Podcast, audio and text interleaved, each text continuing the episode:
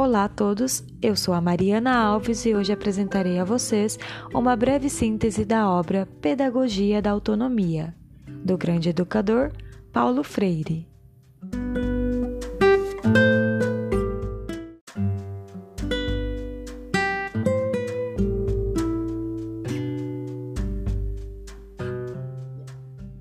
Aqui serão apresentadas suas contribuições para a educação principalmente a educação de jovens e adultos. Esta síntese está correlacionada à disciplina de Fundamentos Metodológicos da Educação de Jovens e Adultos, disciplina essa ministrada pela professora Eliane Aparecida Toledo Pinto.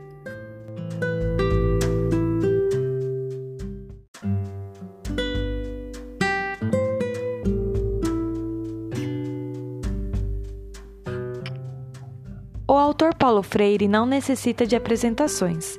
É de nosso conhecimento que este se trata de um respeitado e conceituado educador e filósofo brasileiro.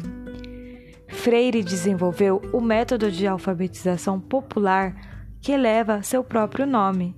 Na verdade, Paulo Freire criticava o sistema tradicional de educação e é por esse motivo que ele elaborou novos métodos de ensino e lançou várias obras literárias com ricos conteúdos críticos para a área de educação.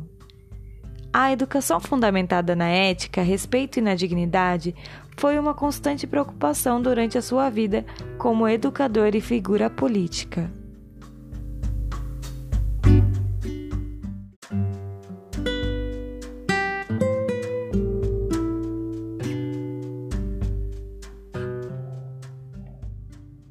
Obra Pedagogia da Autonomia é a última de Paulo Freire, publicada ainda em vida. A mesma apresenta propostas de práticas pedagógicas necessárias à educação, como forma de construir a autonomia e a emancipação dos educandos, valorizando sempre e respeitando sua cultura, sua experiência e seu contexto socioeconômico assim como acompanhamos durante o presente semestre. Freire tem grande influência naquilo que entendemos como pedagogia histórico-crítica.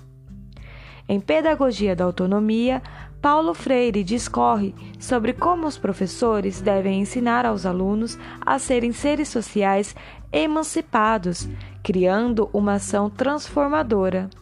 Depois de ler o livro, você saberá sobre como deve ser a formação de educador e como uma boa relação com o educando é importante. Freire explica também em seu livro que, se os alunos forem orientados por meio de um diálogo político-pedagógico, há uma possibilidade de aproximação crítica do conhecimento e sua recreação. Aqui se dá a importância de valorizar a experiência de cada aluno visto que o conhecimento prévio é um alicerce importante para o conhecimento compartilhado e para a aquisição de novos conhecimentos.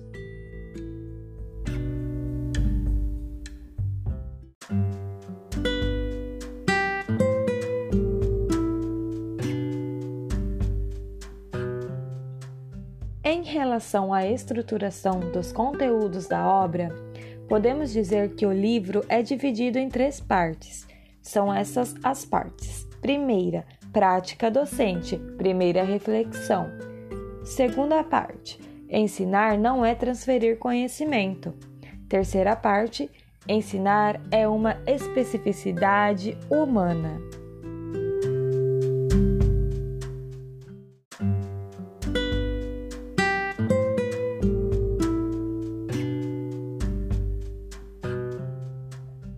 Primeira parte da obra, Freire relata sobre os desdobramentos necessários para a formação de um professor.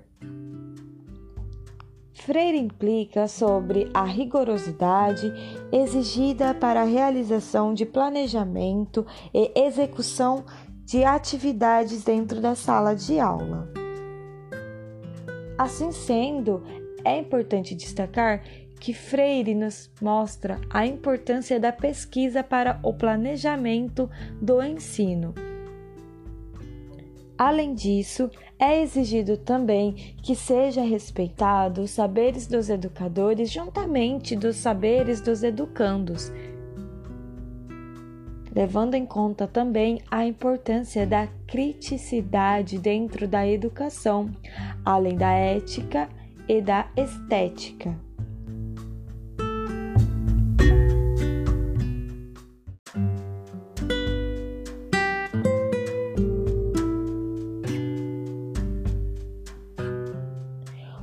Educando nos mostra também a importância de entender que dentro da escola, da instituição de ensino, não existe a descriminalização. Deve ser rejeitado, então, qualquer tipo de prática preconceituosa, seja com raça, gênero, classe ou qualquer outra que negue a democracia, visto que a educação nos promove a autonomia, a democracia e o ato político.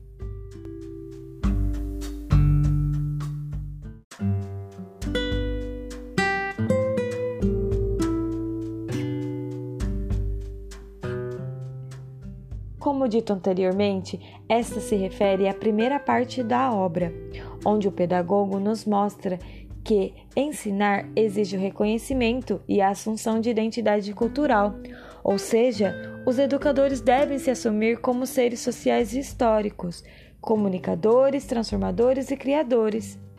Porém, não há a necessidade de excluir ninguém. A dimensão individual e de classe dos educandos com a questão de identidade, de identidade cultural devem ser respeitadas.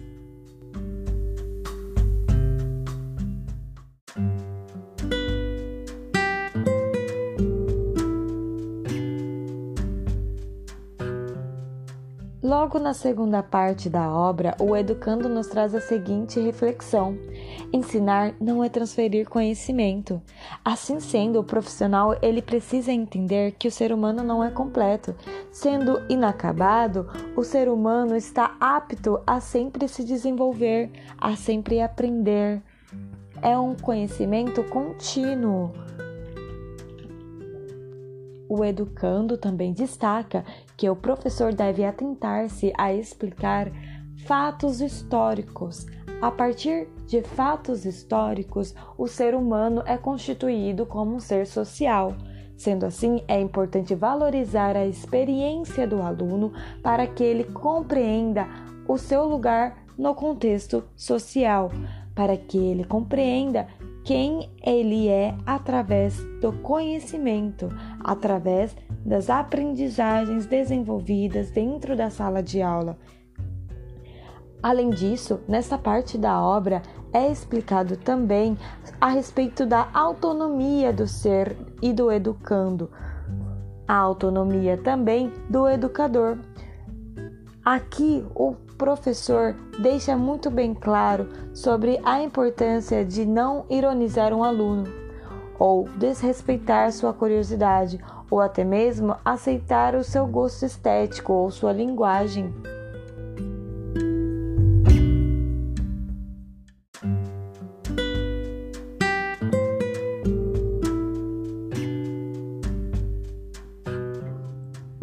Na terceira e última parte do livro, o Educando nos traz algumas reflexões sobre a educação humanizada, onde o professor deve se colocar no lugar do aluno, para que ele possa compreender qual seria a sua visão, os seus procedimentos de aquisição de conhecimento ou até mesmo as suas dificuldades para compreensão.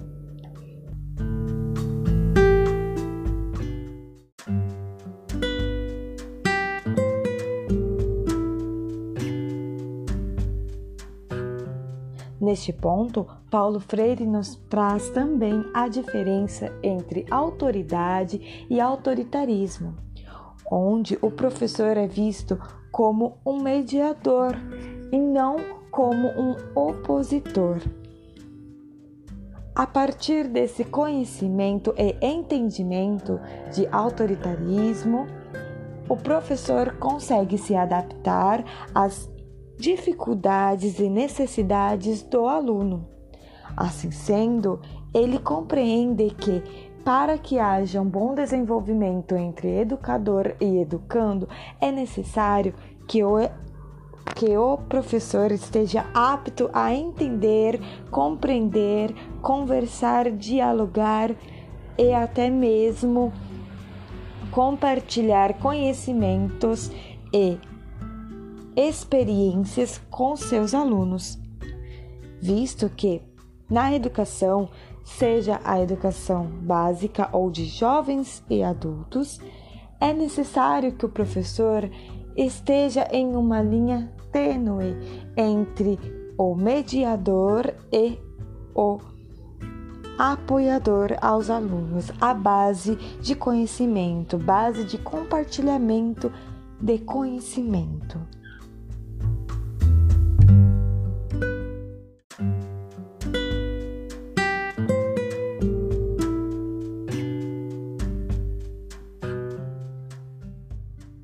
Professor, como mediador de conhecimento, se torna então autoridade e não autoritário. Assim sendo, este promoverá a liberdade de pensamentos, de compartilhamento de conhecimento e de vivências.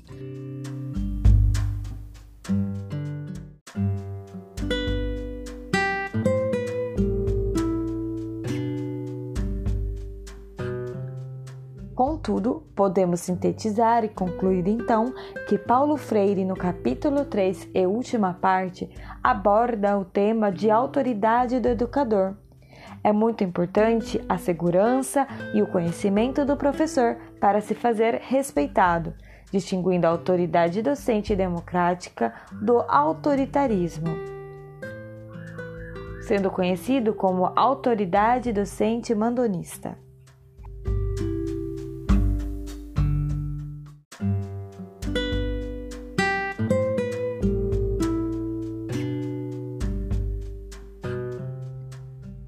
Concluo então dizendo que a obra de Paulo Freire, Pedagogia da Autonomia, pode ser base de conhecimento para a vida. Nas práticas educacionais, faz-se útil esse conhecimento, visto que, como pedagogos na área de EJA, temos que partir do princípio de que somos seres incompletos, que precisamos estar sempre em busca de novos conhecimentos e que nossas experiências vivenciadas até o dia de hoje nos tornam quem somos hoje. É importante salientar também que, como professores, para sermos respeitados, temos que ter segurança no conhecimento, e o conhecimento não é sempre tecnicista. O conhecimento pode ser mais humanizado, pode ser aquele conhecimento que eu vivenciei, que você vivenciou, o que ele vivenciou, mas que possamos compartilhar entre a comunidade, entre os seres sociais.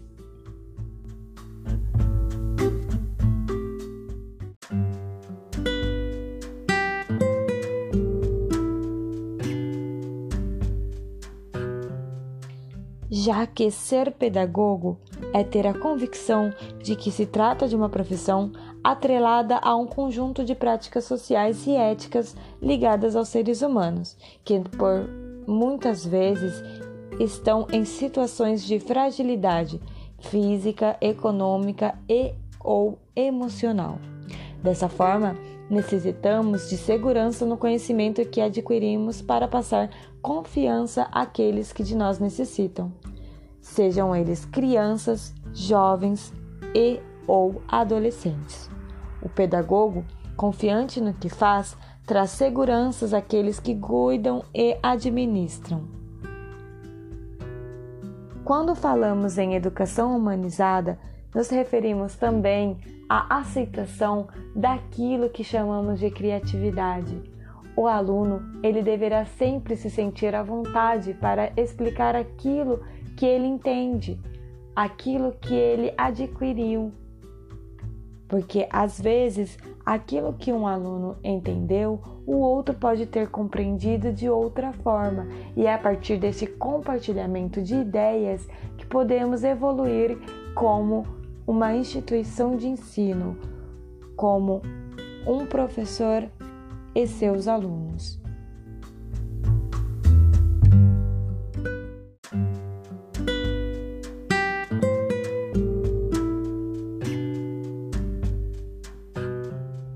Assim sendo, é importante ressaltar que deve haver o respeito, a compreensão, a humildade e o equilíbrio das emoções entre pedagogos, professores, equipe administrativa e alunos, para que o desenvolvimento seja realizado em um ambiente amistoso, edificado na responsabilidade, bom senso, coerência, humildade.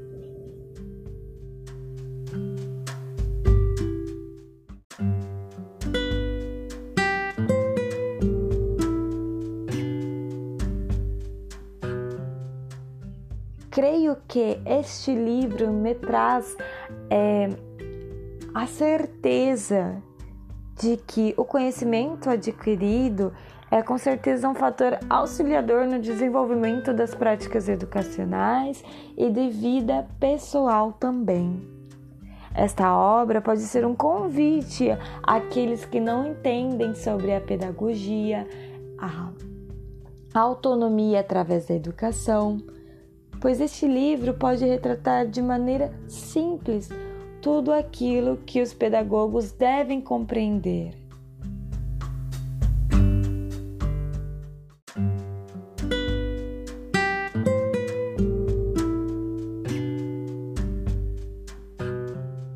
Sendo assim, podemos concluir que a obra é inteiramente ligada à pedagogia, tanto na educação básica quanto na educação de jovens e adultos, visto que o educador sempre nos propôs a ideia de que o pedagogo deverá ser sempre humanizado, respeitando aos seus alunos e também disponibilizando de recursos para que a aula seja sempre bem proveitosa e que seja sempre também realizado o desenvolvimento mútuo dentro do âmbito escolar, seja com os professores, os alunos e também aqueles dos quais participam da instituição de ensino, sejam os colaboradores ou até mesmo funcionários terceirizados.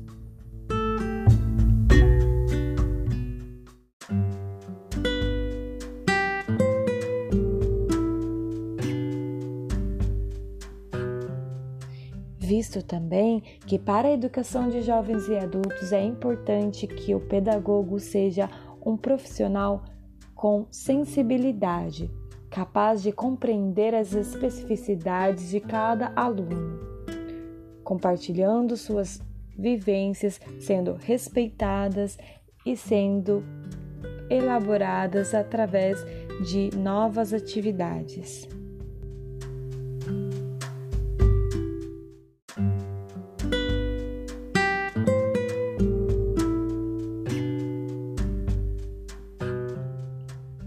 Sendo assim, reconheço a obra como uma importante fonte de aperfeiçoamento de profissionais da educação, visto que é importante que o profissional da educação esteja sempre aberto a se aperfeiçoar e sempre, sempre aprender. Aprender a ensinar e ensinar para aprender.